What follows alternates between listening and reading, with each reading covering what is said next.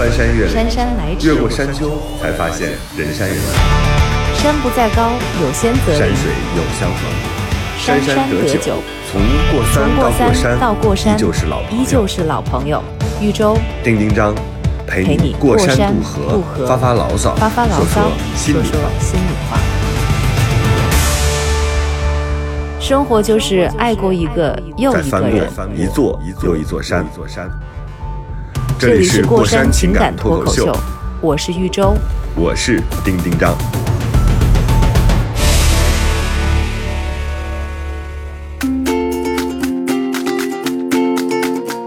Hello，大家好，这里是过山情感脱口秀，我是丁丁张。大家好，我是豫州。大家好，我是方玲。嗯，新的一周，新的希望和失望。然 后为什么要这样讲？就是马上就到年底了嘛，就是这一年，二零二零年，就真的是转瞬即逝。我今天早上起来收到了一个新的那个手机壳，呃，我就跟我那个好朋友，我们俩经常研究这些，然后就给他发 给他看，呃，看着看着的时候，我们俩就在聊这个手机壳的事情，然后我就说，哎呀，其实完全可以裸奔了。一想，因为马上就要进入二零二一年了，然后手机的那个新的发售日是已经定了九月份，反正九月份也要换新的了，是吧？对，九月十几号又要换新的了，突然间就觉得哇，这个手机还是赶紧用它吧。就是嗯突然间觉得 啊，就时间过得真的好快，而且二零二零年你们有没有感觉，就是它像被折叠了一下。就是平时的时候，你不都是一二三四五六七八这样过吗？然后因为疫情的关系，我们从一月份开始就各种各种隔离呀，在家待着呀，然后不见面呢，然后回来之后又隔离十四天呐，就这种情况。所以我自己感觉我的这个二零二零年是从一月二十几号，好像二十三号吧，就是开始做这个全国的这种防疫开始，就是咔做了一个折扣，从这儿一直折到了五月份，就感觉五月份之后才真正的开始。然后我的节目呢是九月份才开始录，我就觉得那儿咔又折了一下，所以打了两折之后，你会发现说整个的二零二零年变得特别短，好像只过了三四个月。而且就是你见人的那个那个感觉也是，就是你隔了这个疫情之后再见他，你觉得好像没有隔多长时间，但其实已经过去了一年，这个是我觉得特别可怕的。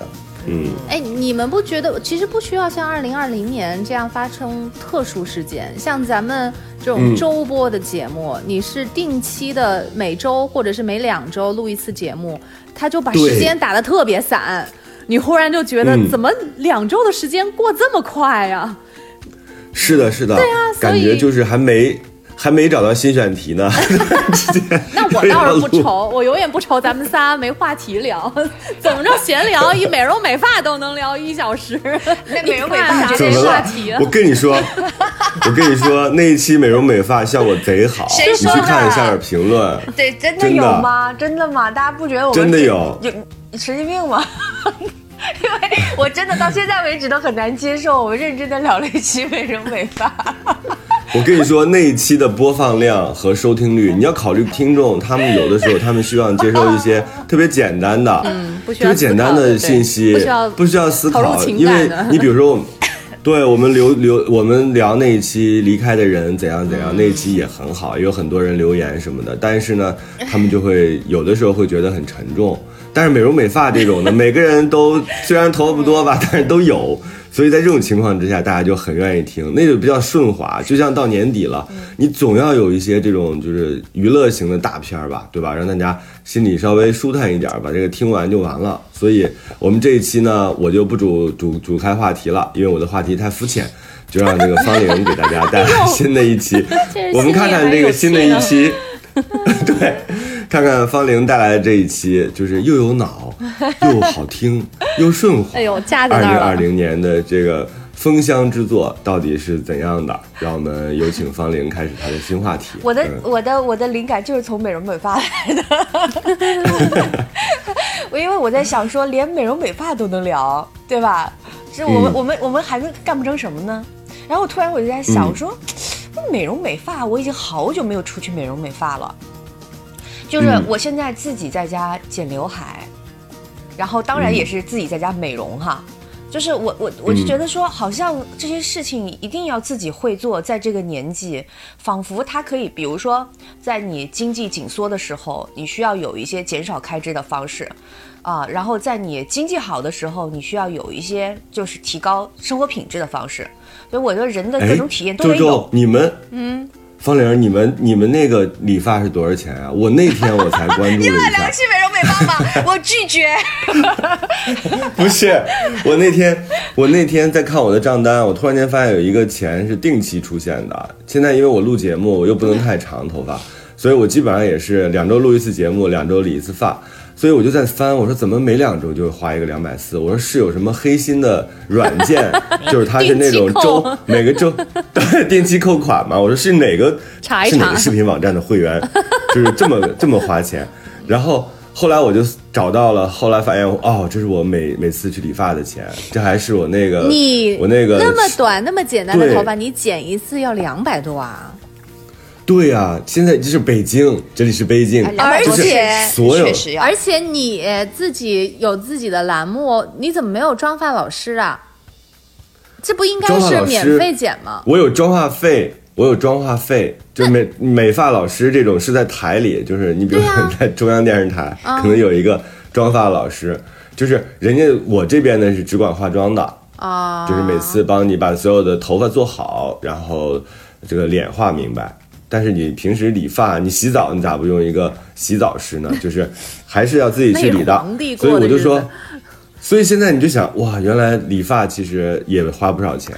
当然哎呀但这种这种东西，我跟嗯你讲，可以花很多的钱，也可以一分钱不花不花。现在我 现在我免费是吧？大桥底下姥姥姥免费理姥的头发，发发型是我剪的，然后他给我剪头发，嗯，然后我还给我爸爸剪过头，还给我妈妈剪过头。我后来发现，其实，嗯，不是我们不知道，是以前真的就是这种服务太便利了，所以我们压根儿就没有想到这些东西是可以自己来的。尤其是男生的头发，我跟你讲很简单，甚至现在好像这个男生头发太难了。不不不不不，疫情期间好像那个就是理发刀卖的还挺火的，那就是因为大家我买了是吧？你我买了，给我爸和我哥理，啊因为人家是长得好看的头和脸，像我这种脸脸啊什么这个脸啊头啊都没有那么标准的。你比如说好看的男生理个圆寸就很好看，对吧？人家五官端正，然后这个两个眼睛双眼皮单眼皮都是一样的，我是一单一双。然后整个那个头呢，又小时候我爸我妈给我睡成了那种扁头，我也是。对，就是后边我跟你说放个杯子完全没问题，就就后脑没有后脑勺，哎呀，真是就是就是七，就是这当时他们怎么什么审美，非要把头睡贼平，所以就导致我其实头发上比较挑。戴帽子，我跟你说啊也是，我前段时间做了一个整理嘛。发现我有很多顶帽子，现在这能戴的帽子都是比较好看的，所以当有人夸我说：“哎，你这个帽子不错”的时候，我就说这都是走了二十多顶弯路才走到这儿，就是中间你中间你要过很多的关，你才能找到一个适合你的帽子。所以，我理发其实是很需要、很需要找到那个合适的理发师的。哎呦，方玲，你接着带吧。对啊，我就想 说，你们又要聊美容美发，我都有半期都又去掉了，好着急啊、一直夺不回主动权。你继续。对，哎呀，我说啥来着？我想想看啊，啊，对对对，我这我讲到哪儿？对我讲到就是从美容美发灵感上来的，对，嗯，好不容易回到自己的轨道上，就是就是我我突然有一天就发现，其实生活当中好多事情是自己做的，而且那种自己做呢，嗯。不是不是说。呃，你你真的是在经济上有多拮据，而是你发现就这些事儿嗯。你必须得会了，或者说，嗯嗯，你已经没有办法或呃或者是方式再去呃让别人帮你做这件事情了。所以我今天就想呃跟这个大家聊一聊一个事儿，就是其实可以用一句话来概括，就是呃一个人如何成为自己的队伍。对，嗯，就是我觉得这个话呢，其实在网络上出现过，就是很多当代的，就是这种但是哎嗯，方玲，人家都是以鸡汤的方式，就是有的人把自己活成了一支队伍啊，是就是自己可以当自己的将军，这都是以鸡汤的方式。你现在是实体活成一个队伍啊，就是自己是自己的装修工，是自己的理发师，是自己的洗澡员，他有两个是自己的购物员。所以它有两个层面，就是它有两个层面，一个呢是真实的在生活上，它有呃，它有自己的功能性，比如说我要自己为自己做很多事情，以前我可以让别人去做，或者说请别人来做，但是现在我要自己做，这个原因有很多种，呃，有很多，比如说我觉得应该会了，就我不能永远不会它。还有一种呢，就是说其实是拓展自己，因为我我我真是刚刚像丁章说的，就是我自己感觉，比如说二零二零年对我最大的感受呢，其实是一个呃很很奇怪的，你说它它是一被折叠的一年，是因为时间，是因为你能做的事情的这个量，但其实对于我来说，我觉得二零二零年有另外一个意义，就是它让我突然意识到自己其实是一个呃什么都不会的人。因为你的时间被大量的空出来之后，你发现其实你在生活当中缺乏很多能力，然后这个能力呢，导致了你除了工作，你很多时候你不知道该干嘛。对，所以我我就我就开始在想说，那些把自己活得非常自洽、很自得其乐、很愉快的人的人生，他一定是一定是假的，不，他他一定是。呃，一定是自己的主人，就是就是一定是自己可以，呃，担负起各种各样的职务。我觉得这个是我我我我我在这个一年来里面，除了别的体会之外，我自己的一个个人的小体会。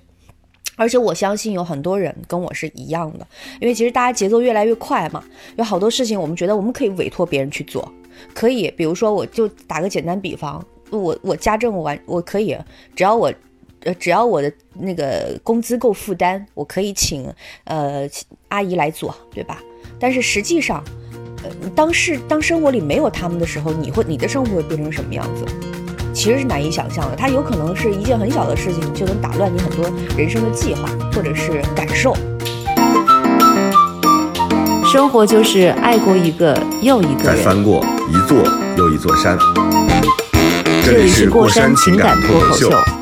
我是玉州，我是丁丁张。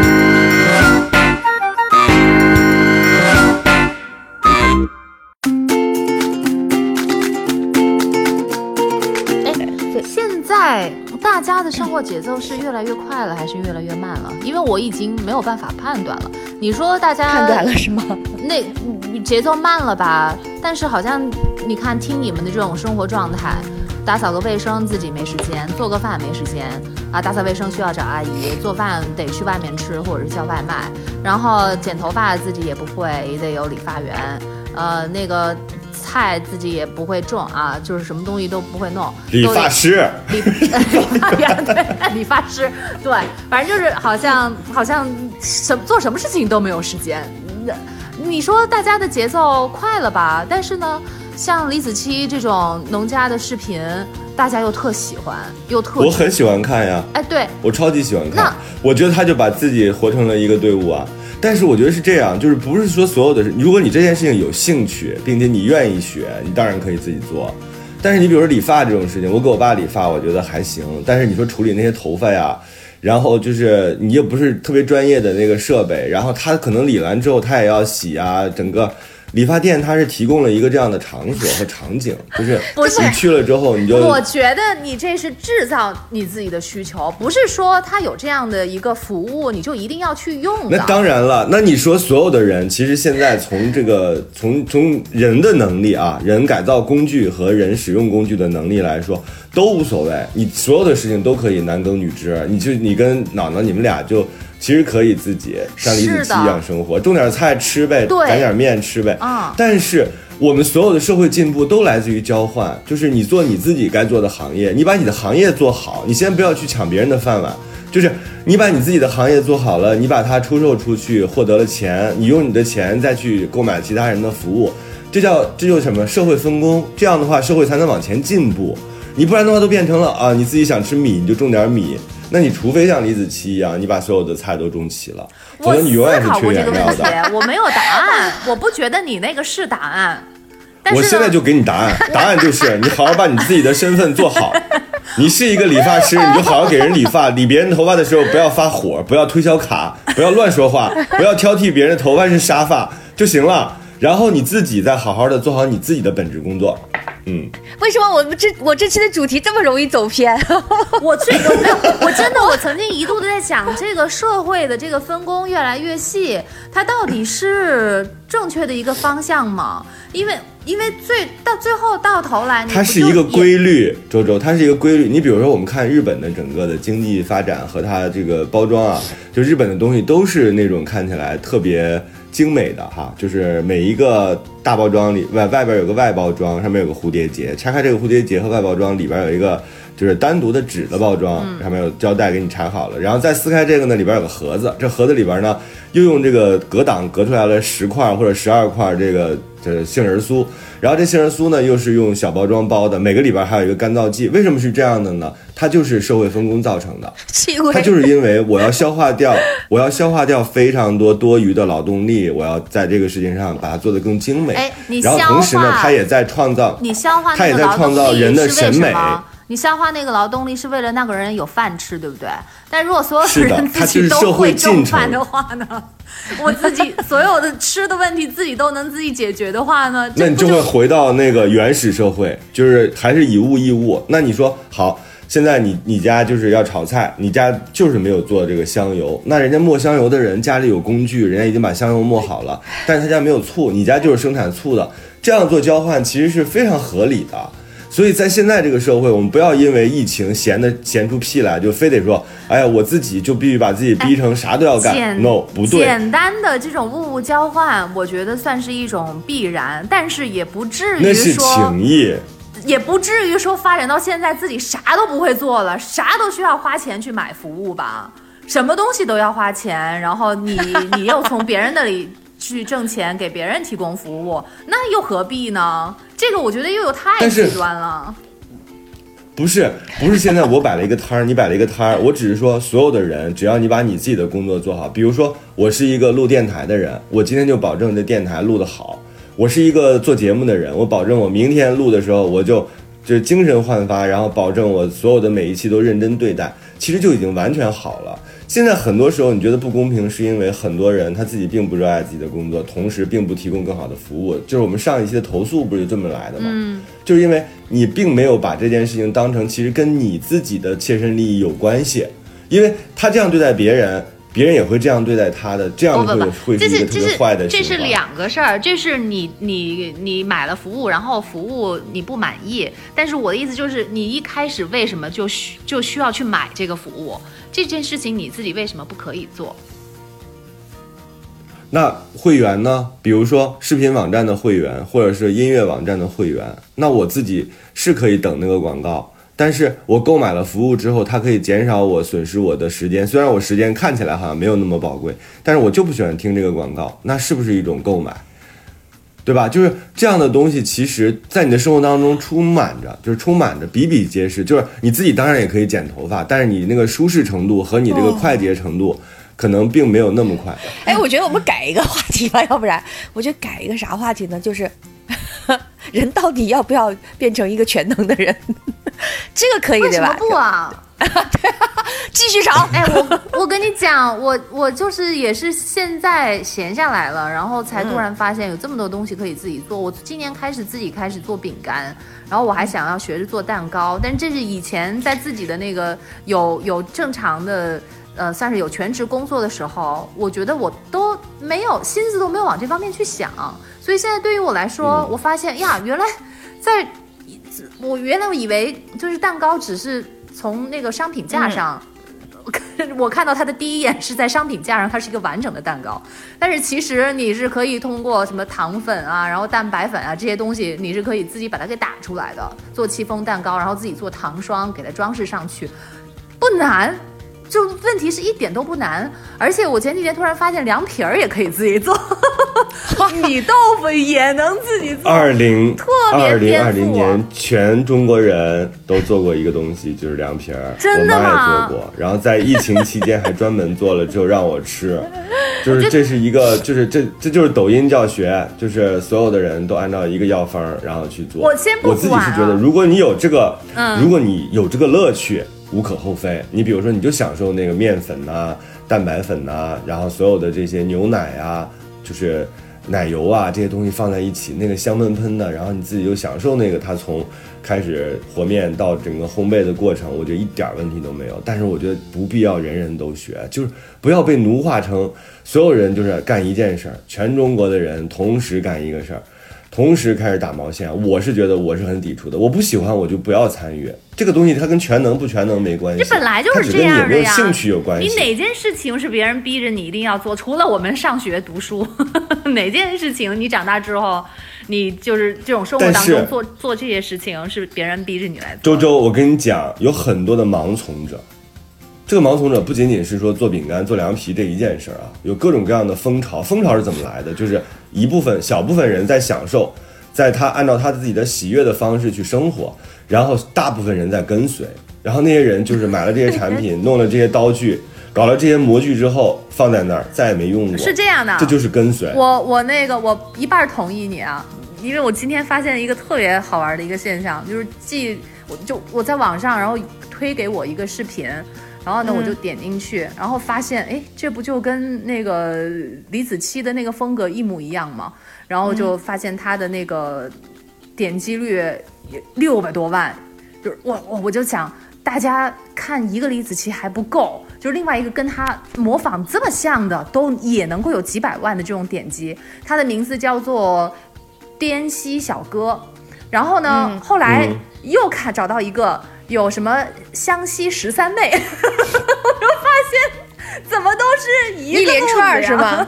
真的是这样哎。你。看过那个吗？你看过那个泰国李子柒吗？哦就她梳着跟李子柒一样的发型，越南，越南，越南。对对对，也有只是一个奶奶。她所有的那个地面儿不是奶奶，是一个是一个女孩儿，就她地面儿啊，然后刀具呀、嗯，她对也有个奶奶，对她的那个菜菜呀、菜色呀，的然后整个炒的。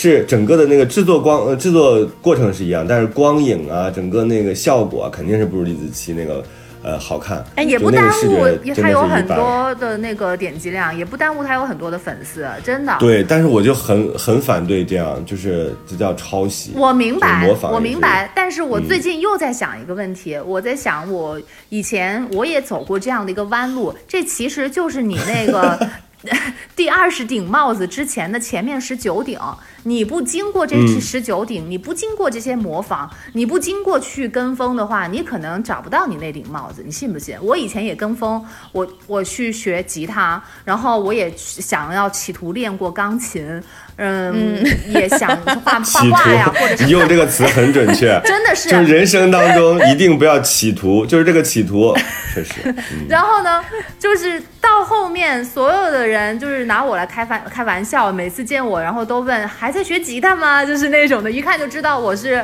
三天打鱼两天晒晒网的那一种。哎，就你的卢广仲出新歌了，你知道吗？哦，真的吗？对，就是就类似于这种，就是我以前就很没有 长性的那一种，但是我这几天我回想起来，我觉得。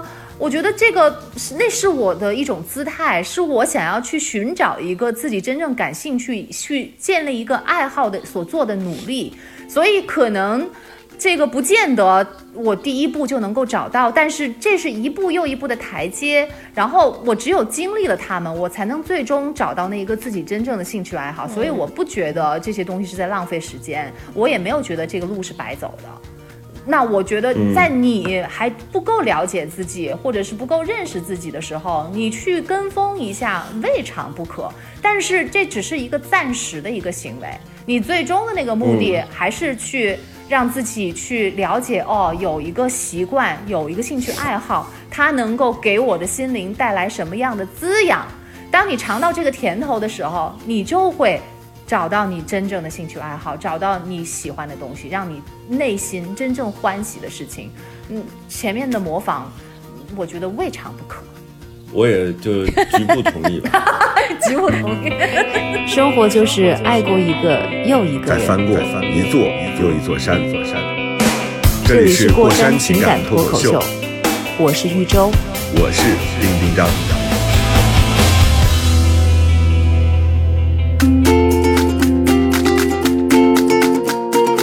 哎，你说这些人看看李子柒的时候是啥心态呢？是觉得她厉害，然后她美，然后她做的比所有人都好，还是自己想成为她？是到底是什么呢？我觉得跟你说，我作为李子柒的受众，李子柒每一期视频我都会看。对我来讲，它就叫疗愈。呃我也很喜欢她，我也很喜欢。它很像你想象中的田园牧歌的生活。我觉得它厉害的一点，并不在于说他自己做饭有多香，或者说做出来这个东西是是这个就是口味是什么样，因为你毕竟尝不到，它隔着屏幕。但其实你你在意的那个点是我从我个人的角度，我自己在意的点是什么呢？它营造了一个过程，这个过程是有时间的，有时间跨度的。你看它很多东西都是从春分，什么春雨下下下来，然后到了秋天才收获，它整个是有一个这样漫长的过程的。我觉得他做的其实不是菜品，他做的其实是一种生生活活方方式对就是你自己，对他做的是二十四节气，他做的是就是这种呃夏夏夏呃春种春种夏什么，反正就是这种，它跟这个农业的这些东西都有关系的，所以你看到的是一种田园牧歌式的生活，它营造的是一种幻象，最重要的是什这个人都么？没关系。最重要的是，你把这个东西看一遍，然后你就假装自己也活了一遍，然后就心满意足的睡觉了。这这这跟你微信里面是在一个那样的状态里一样。对你跟微信里面收藏东西是一样的，我点了收藏，嗯，就觉得我已经把它读过一遍了，就是你内心会有一种嗯满足感。然后现在我觉得视频分好多类，就是有有一类是搞笑的吧，就是那种。博得你一笑，让你很轻松，然后能够让你走神儿，忘记自己暂时的生活。还有一类是你那种呃，就是知识性的，你能够学到这些东西，比如你教做教做教你做蛋糕啊，教你做一个家具啊。还有一类是。他做了你想做，但是你不敢，或者是你做不到的事情，然后你看了那个视频，嗯你就觉得自己做了，然后就会很满足。我我觉得有好几类的视频是这样的，嗯，像李子柒嗯这种就绝对是满足了你的所有对美好生活的幻想，但是关上视频不还接着赶工吗？赶稿子呀，然后 赶 deadline 呢，是不是赶 PPT 啊？接接着弄，就只是暂时的让你休息一下而已。嗯，我我们生活中有好多那种其实需要一个人去去干的事情，我不知道，就是我我不知道别人体验是什么，就是因为有一段时间好像大家都在说，就是一个人最惨，就最惨的呃，是就是一个人去干的事情是什么，对吧？有过那个调查，对啊，呃呃，看病什么吃火锅。呃，吃火锅都不惨啊，对 对，在我现在一个人吃火锅，吃火这吃火锅我锅看电影都不惨，对，吃我这个这个已经常事儿了，比如看病，对吧？啊、比如说呃，这个打官司，对吧？一个人跑啊、比如说这个呃，一个人去嗯去政府部门跑一些手续，然后一嗯对吧？就类似这种，就是你们一个人干过，就是就是觉得就不能一个人干的事儿，有吗？就看干完之后发现，我天，这一个人弄不了，有这种时候吗？啊 我觉得还好。我之前在疫情期间自己换被罩的时候，我就觉得这 确实是。这个也太生活哎呦，我可以教你，就是说人教你之后，我知道受用一辈子啊。然后每一次都我知道很很希望我知道姐。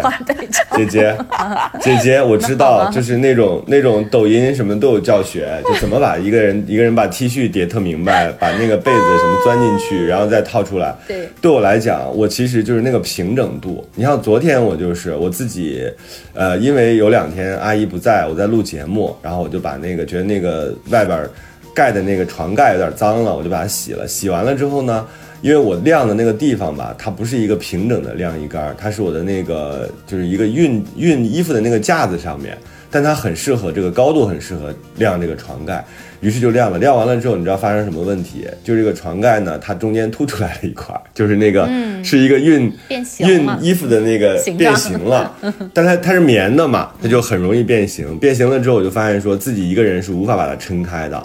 但是小的时候，我就突然间想到，小的时候妈妈洗完床单之后，我最喜欢跟她干的一件事儿，拧嘛就是那那对，拧拧是一回事儿，拧完之后不是晾嘛？晾晒完了之后，等到这个八成干的时候，我妈又得把我叫过去，干嘛呢？我们俩一人拿一头，然后呢，就是我妈让我说使劲拽住啊，然后我就拽住，她在那边拽，我在这边拽，然后就会让这个床单变得特别平整。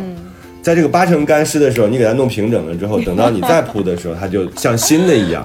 但我就没有这一步，所以导致我这个东西全干了之后呢，我的床盖就有了驼背，就有一个驼峰在那个床上。我今天和昨天都一直致力于一个人把它抻成那个平整的，但好像比较难。那你上熨斗就完了吗？它撒一点水，你再给它撒点水，它才能回去。嗯哎，你上那个蒸汽熨斗不就完了吗？是，但是又觉得很麻烦嘛，哦我又觉得浪费那个时间干什么？就是它本来也其实无伤大雅，它就铺在床上的一个东西，所以我就说，你刚才问我说一个人 就是弄床单的时候，我最崩溃，还有搬桌子，就是你不能两个人可以很快把桌子移到一个相应的位置，一个人呢，你就先挪这边，再挪那边，先挪，它是一个那样的走步行的那种挪动方式。就这么具体吗？都是这些事情，就是没有那种你知道吗？那他要上厕所的时候发现没纸了，哎，这也能一个人，我发现能一个人，一个人上反倒厕所的时候没纸，所有人都有过，那就穿着就是半脱着去可找以不纸呗。用描述，可以不用描述。都是这么具体的是画面吗不是每个人都？这样过？而且我我还有过那种，就是已经把所有的衣服都脱光光，然后正准备洗澡的时候，快递突然间来了。那你就可以要取走喊一声啊，你可以喊一声，不是。啊，取快递啊。要签字那种，又要取走我的两两大袋子要捐走的衣服，这是这件事情发生在前天，我就光溜溜的从我的次卧拎着两袋要捐的衣服，然后我又想我马上就要洗澡了，我又没办法再穿，没有任何的睡衣旁边，我又刚收拾完，所以我就只能是这样光溜溜的。看了一眼，通过猫眼看了一眼，因为我们一梯两户，我看对面没有人，于是我就光溜溜的在这样一个冬天啊，北京的冬天，把两袋子，把两袋子这个要捐的衣服放在了门口，然后等到那个人来了之后，我就跟他在门内说，我说已经放在门口了，你就这两袋儿。然后那个人还特别细心，说这有一个字要签，我说不签了，不签了，你帮我签一下。太逗了。裸体的我，你你们那个楼道没有摄像头什么的啊？这跟你我不知道有就有吧，你家里也没有装摄像头啊？呃，有就有，我家里没有。哦，OK，这跟这你怎么老有这么多好玩的事儿啊？这跟你一个人一个人一个人有啥？你就你有人你也不能这么出来啊！一个人你也不能这么出，反倒好，一个你人好歹裹个浴巾，。你连浴巾都没有吗？对啊，你浴袍、浴巾啊，浴巾我也要洗，浴巾我也要洗。你洗的话正好啊，你不是马上就要洗澡了吗？所以你正好可以用脏一点的浴巾。你你就是你是反正当时我就觉得，对，都很麻烦。我就觉得那浴浴巾也很脏，反正就是我就觉得光溜溜儿洗完澡是最好，就是所以我就直接光溜溜的把这事儿办了。那个时候就觉得，其实哪怕多一个人是吧，他都能跟对方说，就是这东西不对呀、像你这样等安排这么好的，你知道就是待会儿会有人要来，你怎么会去做洗澡这件事情呢？是这样的，玉州姐姐，她跟我说，她六点十分钟，六点十分到，我洗澡时间是五点五十。我说二十分钟，我总能从光溜溜洗成一个干净的光溜溜。结果他五点五十上门了，你说这个时候是不是我正要准备洗澡的时候？你还非得卡着点儿，要我就等那人来完了之后安心去洗澡啊？你但是我不能脏着坐在这儿等他，因为我觉得这个时间刚刚好，为什么不利用好？哎，你你洗的干干净净的，然后你又拿着那个旧的衣服给别人去接触外面的人，你不觉得会脏吗？反正我那个时候我的报时员是不允许我就是等着的，让我赶紧趁这个机会把时间把澡洗了。你就是想太卡着点儿了，你是想都刚刚好正好才行，就按照你的那个计划，然后你就舒服了。但是我告诉你，周周，嗯很有的可能的情况就是，如果我等他，他就是六点半才到。啊，我们就是我这四十分钟，什么都让你撞上了。我这四十分钟肯定就崩溃了，我就坚决不能。我跟你说，昨天还发生了一件事情，简直我跟你们讲，永远都要把自己活成一个队伍。就昨天我我 去吃涮羊肉，真的不是生乱主题。我觉得所有的观众、你们听众，你们要记得，就永远都不要指望和依靠别人。我昨天和我的两个好朋友去吃涮羊肉，我们去的那个地方呢，恰巧是一个不太好停车的地方，因为我去过一次。我说，那今天我们所有人都别开车了，我们就叫车去。所有所有所有的人都吃完了之后啊，然后出来就开始叫车。我这个朋友呢，正好就说行，我正好有我家里人来接我。然后呢，丁丁，我给你准备了一幅画，这个画呢正好在车后备箱里。你一会儿等我车来了之后呢，把你们俩，我跟我那邻居和这个好朋友一起，等于是我们俩都住一个小区嘛。我这个朋友就说送你们俩回去，然后同时呢，正好把这个画拿走。于是。我们三个人就达成了共识，说那就别叫车了，等着你这个车来吧。正好拿画，还有人送我们，还有点高兴。这个时候的时间是十点钟，晚上十点钟啊，寒风刺骨的北京，大家想象一下这个情境，旁边是个涮羊肉馆，然后本来是可以在涮羊肉馆里等的，后来大家觉得，哎呀，味儿太大了，那我们就到外边等吧。说行，在门口等。这个这这个时候就是十点，结果这个地方呢？它这个导航并没有那么准确，因为每个人打车来的时候都说：“哎，这个地方到底能不能到？”有的司机的导航就能到这个这个涮羊肉涮羊肉馆的门口，有的只能到他们这个这个所谓的这个涮羊肉肉馆的这个区的这个小区的这个口。所以呢，这个人恰好来接我这个朋友，这个人恰好他的导航呢也有点笨，这个人呢也略微有一点点笨，就他怎么也找不到这个小区的入口。他当然也找不到我们这个涮羊肉馆的口，于是我们三个人就在那等，等啊等。这时候已经过去了半个小时，三个人都已经要冻僵了。说那我们要不要进去涮羊肉馆里等呢？又说他有可能随时都能进来，那你就再多站五分钟吧，估计就到了。然后还打电话联系的，说快到了，快到了，马上到了。然后他就一直在这个门口，就是你共享的位置，就看他进不来。我们三个人就在那很着急，但也不敢进到那个馆子里。找他们吗？我们怕他，因为这个人不是跟你说了吗？有一点点笨，然后这个导航呢又没有那么灵光。我们又怕我们走了之后，如果我们走到那儿之后，他又开到这儿了，那怎么办呢？我们就用了一种非常原始的方法，派一个人去赢，然后剩下的一个人在这等啊。微信，你听我讲啊。微信一直在联系，然后就死也见不到面。我们选用了一种原始人的方法，就是死等。这个时候时间已经到了十点三十五分，恰好呢涮羊肉馆又是一个比较窄的街道，这边停了一辆摩托车，这边停了一辆很大的汽车。然后我那个朋友就纠结了，他说如果他开着我们家的车来的话，他可能过不去，还得到这个涮羊肉馆里叫这个人，因为他占了这个路，我们要把这个车移走，就非常着急。十点三十八分，终于看到了这个车。结果你这朋友尖叫了一声，说：“完了，他开了我们家小的那辆车，就是还有另外一辆小，坐得下三个人。但是我的画根本不在那个车里，我为什么要等四十分钟？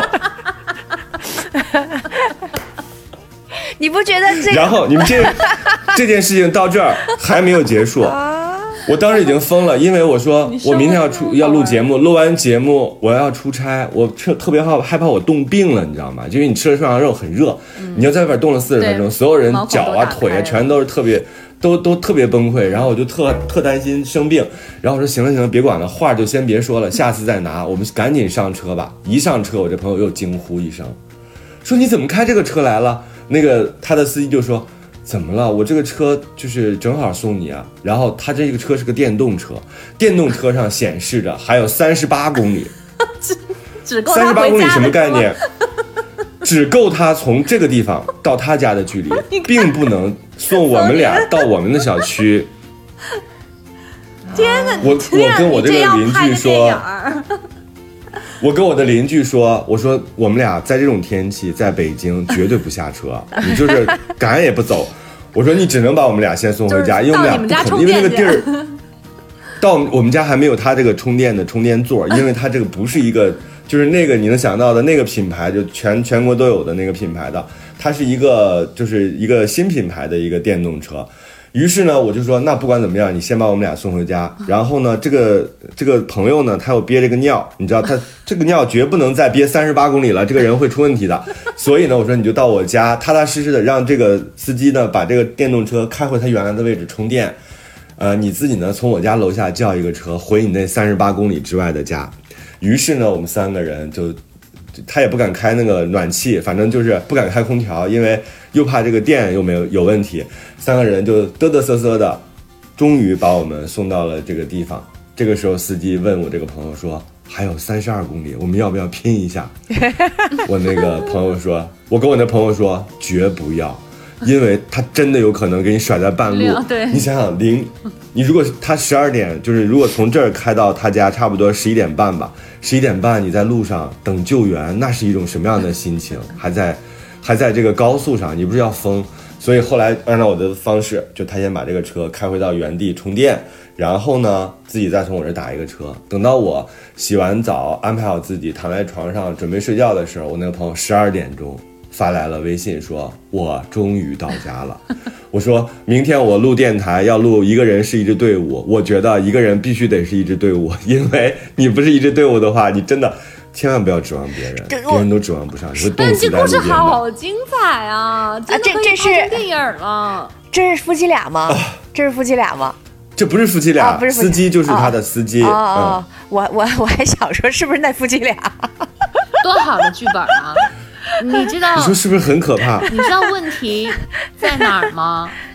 在哪儿？嗯就是你应该要接受各种无常，你这 这无各种常它情况是它是正常的，对，就为我首先不应该接受接受那幅画，那幅画的主题叫“何事惊慌”，然后我说很喜欢那幅画，他给我拍过那个上面写着“何事惊慌”，我说这是何事惊慌呢？就是这事儿太惊慌了，就是一个电动车要没电是最惊慌的。但我觉得你获得一个这么精彩的故事，这真的是剧本写都写不出来的。哦，你想一想，多么崩溃，冻了四十分钟。我明白真的，我到家的时候 我那个朋友，我那个邻居也有自己的情况，他有小孩嘛，他吃饭中中间出来一段时间，所以他又有点急着回去喂奶，要不然他又有点胀，就是他自己快憋出那种，就是非常难受，所以就啊，整个的那个状态，就是我感觉我耳耳边一直有那个一个特别急促的 BGM，就要拯救世界，地球要灭亡了，整个的感觉。哎，你说这是不是就是这其实就是做选择？你当初嗯你是选择自己走、自行离开，还是选择这个看似好像是最完美的一个计划？但其实这个最方便的对对对对，但是这个最周全的计划，恰恰又需要很多的条件助力，对，嗯需要所有人都不出问题啊。所以它恰恰又是最难的一个。那你你知道当时做选择、做那个选择，就是说他送我们回来的时候，是因为他查了一下，从就是他那个车发车的地方到我们这个涮肉馆，其实只需要十三分钟。我们就觉得十三分钟比这个叫任何的车都快，因为挺冷的嘛。就说那我们在里边再耽误一下，就那个耽误了五六分钟，然后说等五分钟在路边总是可以的。结果就一下多出来这四十分钟。啊哎，，谁叫你们就是都是精明的人啊？你看算计的这么清楚，结果被生活给算计了。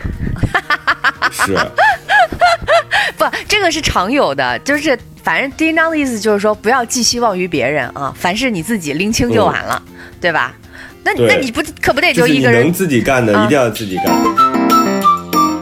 生活就是爱过一个又一个人。再翻过一座又一座山。这里是过山情感脱口秀，我是玉州。我是丁丁张。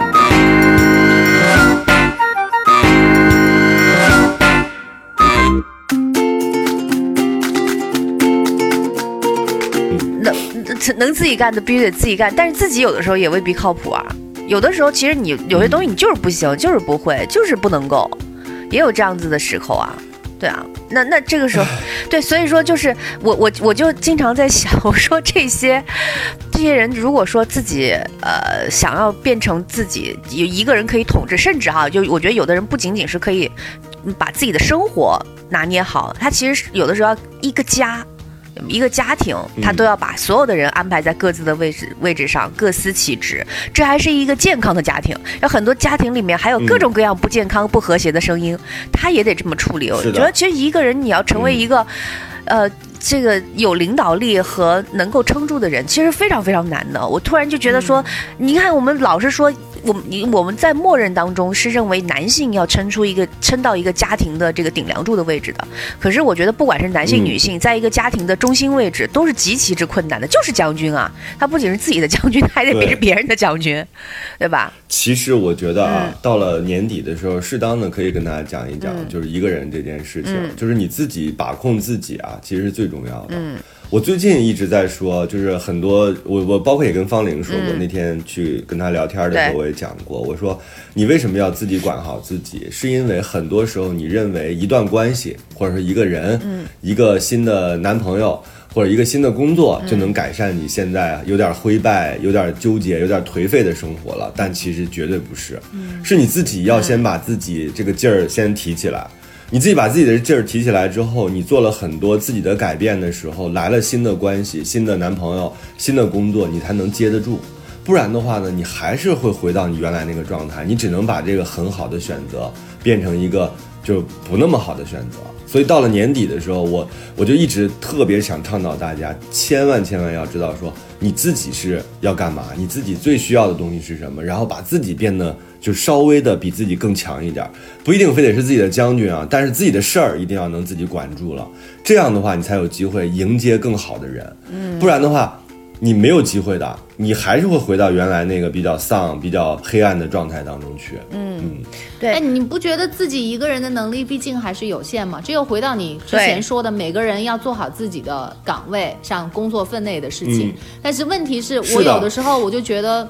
在这种大城市、这种社会上面，你你真的成为大人了之后，你其实要要要负责很多的事情，要承担很多的责任。然后我就发现有又加上有一些人，他不是很好的完成他手里的工作，就搞得你不得不去了解本来他应该要了解的东西，但是因为他的那个是的，不不值得被你信任和托付，结果你必须得要了解什么房地产的知识，要了解保险行业，要了解一下医疗系统，各种你就得都得要搞清，对，要全能，你才能保证说、嗯哦，你可能才能受到一个最基本的公平的待遇。是或者是比如嗯受到别人的尊重，不被骗。就是，然后比如说好累？对吧？对，比如说我我说，嗯比如说你是就说看病，或者是你说看呃，就是我不说看病吧，就是对健康这件事情，你敢自己什么都不懂，你就只听别人说吗？我觉得我我觉得嗯很难有人，就是说为什么我们有的时候那种养生知识，其实很容易让让让，比如说像我爸我妈这种老年人，就是特别痴迷，就是因为那种心理的不安全感。因为我我我我我不知道是不是所有的社会都是这样子，但是我觉得至少在我们现在的这个感受里面，其实很多事情，你比如说你买房子，你敢只信中介讲的吗？对吧？你你嗯你你去做一个投资业务，你敢只相信你的投资理财顾问讲的吗？就其实你说你怎么不能活？没办法，就是就他逼着你成为一个，你要做这个事情，你必须要足要有一定程度的了解，而且这个了解的认知还得是建立在就是你能判断的基础上，就你的目的是为了判断，你是你可能做不了这个事儿，但是你必须得能判断它，对吧？就是你比如说买房子这件事情，我就觉得，就我因为买房子是变成了一个。就是半个，我觉得是半个房地产的专专家，但是你如果每个人买房子都得这么干的话，它其实就是其实这是一个很庞杂的事情，但是你不能不会，是啊，是是这样巨大的啊浪费。我们常常，嗯我们常常一想到责任，嗯或者想到自己要要把自己的所有的生活打点清楚，就把它想得过于宏大。嗯我其实反而就是经常会把它做得特别小。小是什么呢？就比如说你是一个爱睡懒觉的人，嗯但是你现你现在新工作、或者你的新男朋友，就是觉得你应该更加的勤奋，或者是你应该早起。嗯然后，那你的新工作需要你早起的时候，你只要先把早起这件事情做到，嗯，那我觉得你就很了不起了。就是这种东西，它都是循序渐进的。嗯，那比如说理财，刚才方磊你讲到说，我们是不是只听理财顾问的呢？但我有一个标准啊，我的标准是我只拿我十分之一的钱去理财，嗯，就是如果有一些，这是风险性投资啊，不是说那种你存进去就铁定能给你这个回回回来这个利息的，嗯。就是你作为作为这个整个掌控你人生的这个人，或者你自己管自己这个人，你一定要知道那个标准在哪儿，你不能把你的全部身家赌在一个风险型的理财产品上，更不能把自己的父母的房子、父母所有的钱全压在这儿，那你自己倒霉，你活该，你最后你自己把所有的钱全损失掉了，那你是你自己的问题，那你自己没管好。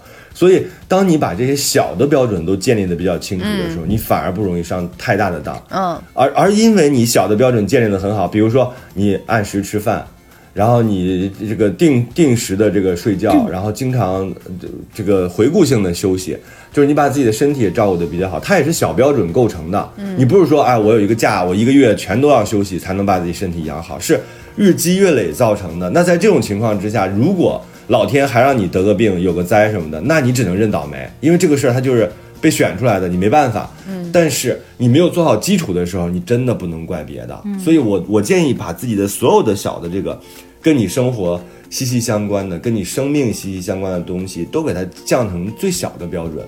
这样的话，你就能当好自己的将军了。嗯，不要把它想得太宏大，说我今年要实现几个几个亿的工程，没有必要。嗯。小标准可以其实帮助我们去去去做一些事情，对吧？就比如说你说按时吃饭、按时睡觉，然后照顾好身体，然后这样子其实你就在一个正循环里面嘛。我觉得正循环的这个东西是还挺重要的。就我为什么特别想聊这个，就是我我我也是觉得就是在今年这个时间被折叠的这个空间里面，其实我自己一个人待的时间还挺多的。对，然后我我就在想说，我觉得可能有很多人。都在这个环境里，而且你你还你我昨天还看到一句话，我觉得特有意思，就是说一个男人买房子往往是因为要结婚了，一个女的买房子往往是因为结不了婚了。当然，我不是说我我我结不了婚了，我只是就是突然觉得在买房那一刻我就放弃了，就是说我要我要因为组建一个家庭而买房这件事情，所以我就开始意识到，哇塞，我那我的我的人生其实。就开始要往一个人更全能的这个方向发展了，因为我再也不可能，就再也没有那种可能性说，说，哎，我我我可能可以会要求我的呃男朋友去帮我做件事情，就是因为这种东西，你有就是有，没有就是没有，你往往有一些有一些事情，呃，是需要一些资格要求的。所以呢，我觉得有一种人是是从是从人人生呢，其实是当人生当中其实是没有什么技能的，但是他们依然在我们眼中过得好像是，就比如说哪怕是现阶段吧，他很幸福很好，他在于就是说，呃，具备了呃去掌控人的能力。或者是他有可掌控、可依靠的人，但是有的人就没有办法，他必须要在每一件事情上有一定的认知，他才能够很好的在自己的生活当中不让自己露出一些，呃马脚，或者是不让自己变得呃很边缘，或者是就是不让自己在在尴尬的处境当中吧。就我觉得就是可能有很大一部分人像我这样子，就无论就就年纪越大，就你就发现其实你能够跟别人开口的诉求是越来越少的，嗯。嗯，你我觉得跟是哪个人生阶段都没有太大的关系，跟你要不要结婚，然后现在能不能结婚，以后打不打算结婚，呃，没有太大的关系啊。因为我们从小的教育不都是要自立自强吗？所以我们接受的教育就是，不管你是多大的一个人，你你而而且大部分情况下，我们确实也没有太多的靠山可以去依靠，就是从小就是灌输我只能靠自己，所以我也没觉得。他就是一个人变成了一支队伍，有多么的可，好像有一点淡淡的忧伤啊，迫不得已 一定要自己什么都能做。我倒觉得这是一个挺正常的事情，而且他也不因你现在是单身还是已婚的这种状态而是改变。嗯。我对啊，我觉得即便是你结婚了，你也是要一必须也是一个全能型的人才。只是你们因为有，哎呀，你万一碰到一个碰到一个那种就是啥也不管的，是吧？丧偶式的婚姻，你咋办呢？那我为啥要碰到这个呢？我这个难道不？你为啥？我说的对，为啥碰到这个？还不是你自己做负责任，你做的这样的一个决定啊？对，还不是你想蹭人家的车？我的意思，你想蹭人车？对呀，你这还有所图嘛，是吧？我的意思是，就是。是你要做好这个准备，但是可能有了一个帮手，你可能你们可以暂时进行一下分工，但是这并不代表你突然就没了这个能力了，或者是你不呃，你可以不。就是掌握这个能力也不行，就是你随时都还是要做好自己是一个人。我告诉你，队伍的准备就是你自己做好，不管你跟谁在一起，你都是最强的那个，你就行了。对，就是跟父母在一起，你也是最强的那个；跟你的伴侣在一起，你也是最强那个。你可以依靠他，你可以示弱，对，你可以假装不懂，但是你真得懂啊！就是这样的话，你才可以。还是我们刚说的，我昨天而不是我昨天四十分钟，我都能走到家了，我也不冷。你这个故事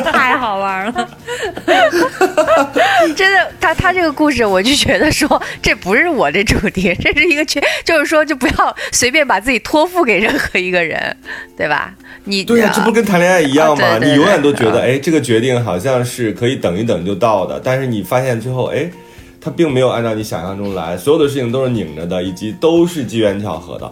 所有事情都是这样的。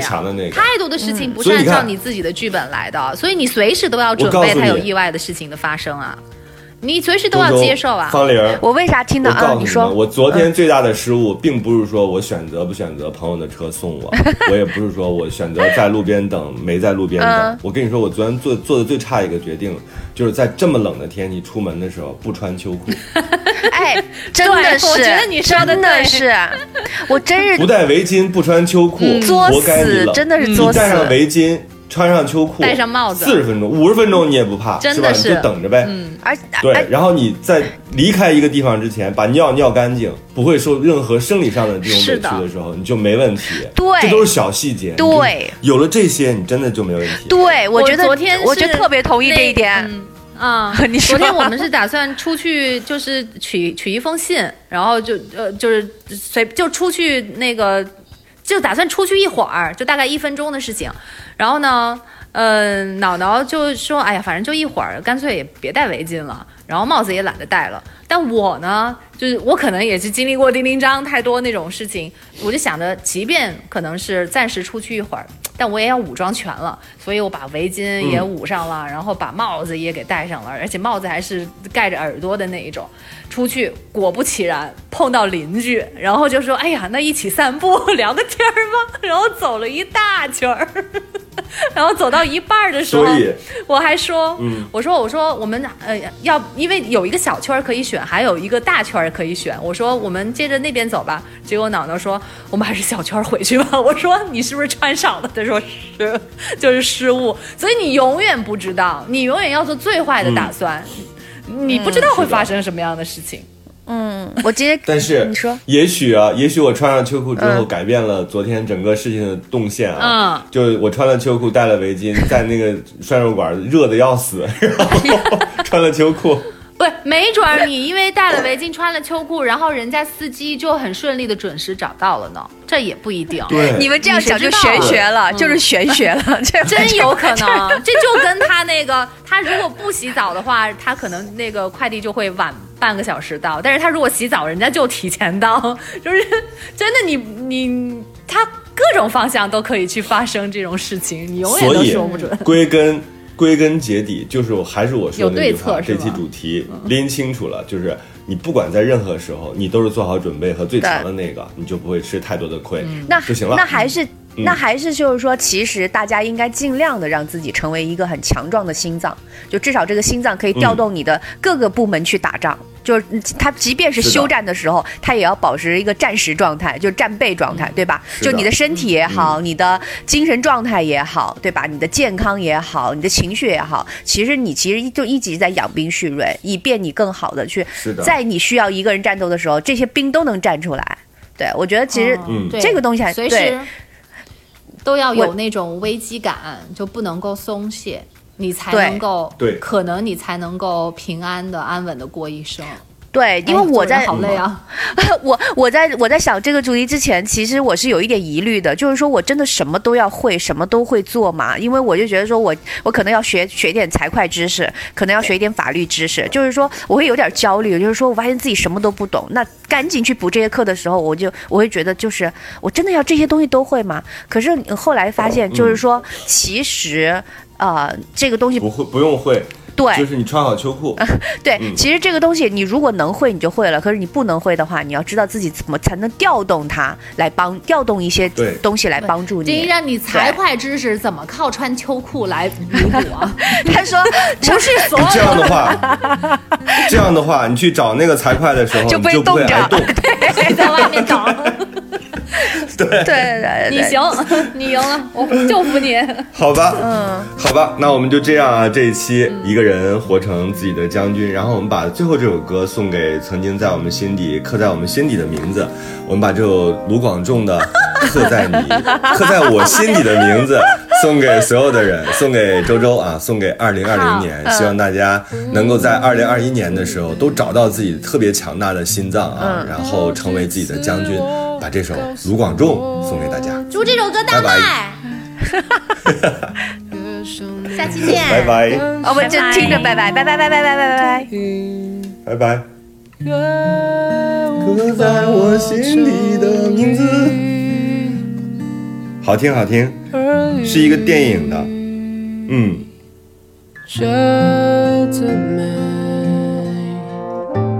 刻骨铭心，只有我自己。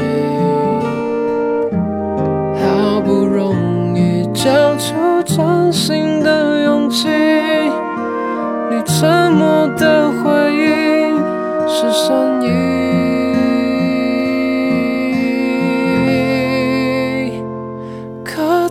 我心底的名字。忘记了时间这回事，于是谎言说了一次就一辈子。曾顽固跟世界对峙，觉得连呼吸都是奢侈。如果有下次，我会再爱一次。刻在我心尘封的位置，要不是这样，我怎么过一百次？我住在霓虹的城市，握着飞向天堂的地址。你可以翱翔，可是我只能停止。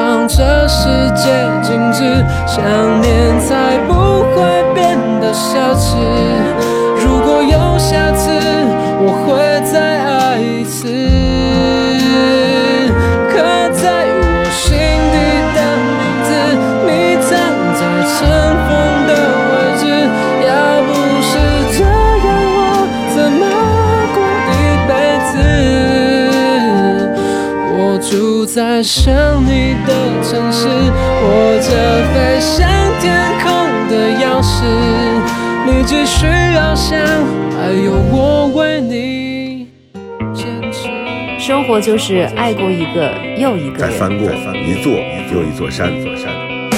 这里是过山情感脱口秀，我是玉州，我是丁丁张。